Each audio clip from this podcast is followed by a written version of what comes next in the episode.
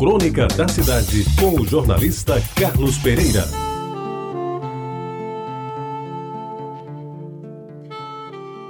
Amigos ouvintes da Retabajara, foi a música, foi o verso do poeta ou foi o perfume da flor? De sã consciência, confesso que não sei responder à minha própria indagação.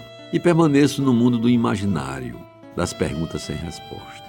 Por que a rosa não sai do meu pensamento? E por que o meu pensamento não consegue construir uma rosa, umazinha rosa somente por inteiro? Eu sei da minha sabida e proclamada incompetência para lidar com determinados assuntos, o que acaba por me levar a esta melancólica conclusão. Afinal, quem sou eu para falar sobre as rosas? E teimoso, continuo no mesmo tema, embora as limitações me pareçam bem claras. Queria dizer coisas bonitas, queria escrever palavras românticas e bem dispostas, sobre o perfume das rosas, sobre a beleza das rosas, sobre as rosas, enfim, e não consigo sair deste canto. E reconheço a minha incapacidade de formular uma frase, por pouco poética que seja. Então que me permitam pensar, pois imagino pedir ao mestre Cartola que repita por mim que as rosas não falam, simplesmente exalam o perfume que roubam de ti. Mas se as rosas não falam, e eu, réu confesso, não sei falar sobre elas, Somente me atrevo a dizer, com certo cuidado, dando tantas voltas e evitando o vexame maior, que hoje amanheci o dia pensando nas rosas. E até agora não consegui mudar o pensamento. Serão, meus amigos ouvintes, as rosas de abril a que se referia o mestre Caíme? Que já estão chegando junto com as últimas chuvas de março, fechando o verão?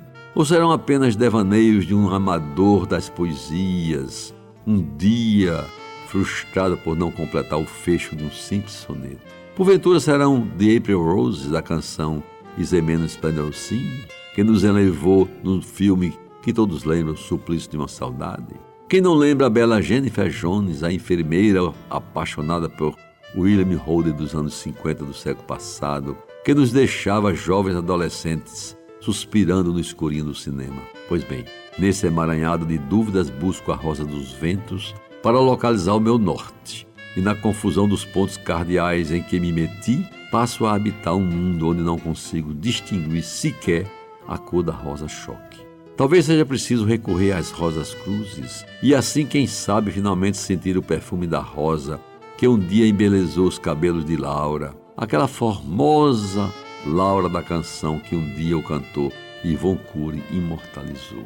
E se nesse baú de recordações não consigo as respostas que preciso, se não tenho como construir versos românticos para cantar os botões de rosa como belas meninas moças desabrochados em flor, só me resta o encantamento de ver as rosas, todas elas vermelhas, amarelas, brancas, chá, de qualquer cor, e sobre elas derramar o meu olhar no mais romântico que ele possa se apresentar.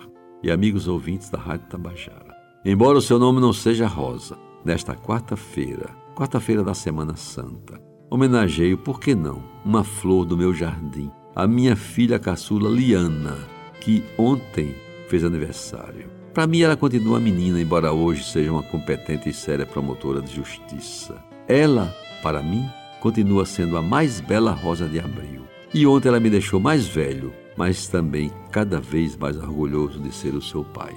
Você ouviu Crônica da Cidade, com o jornalista Carlos Pereira.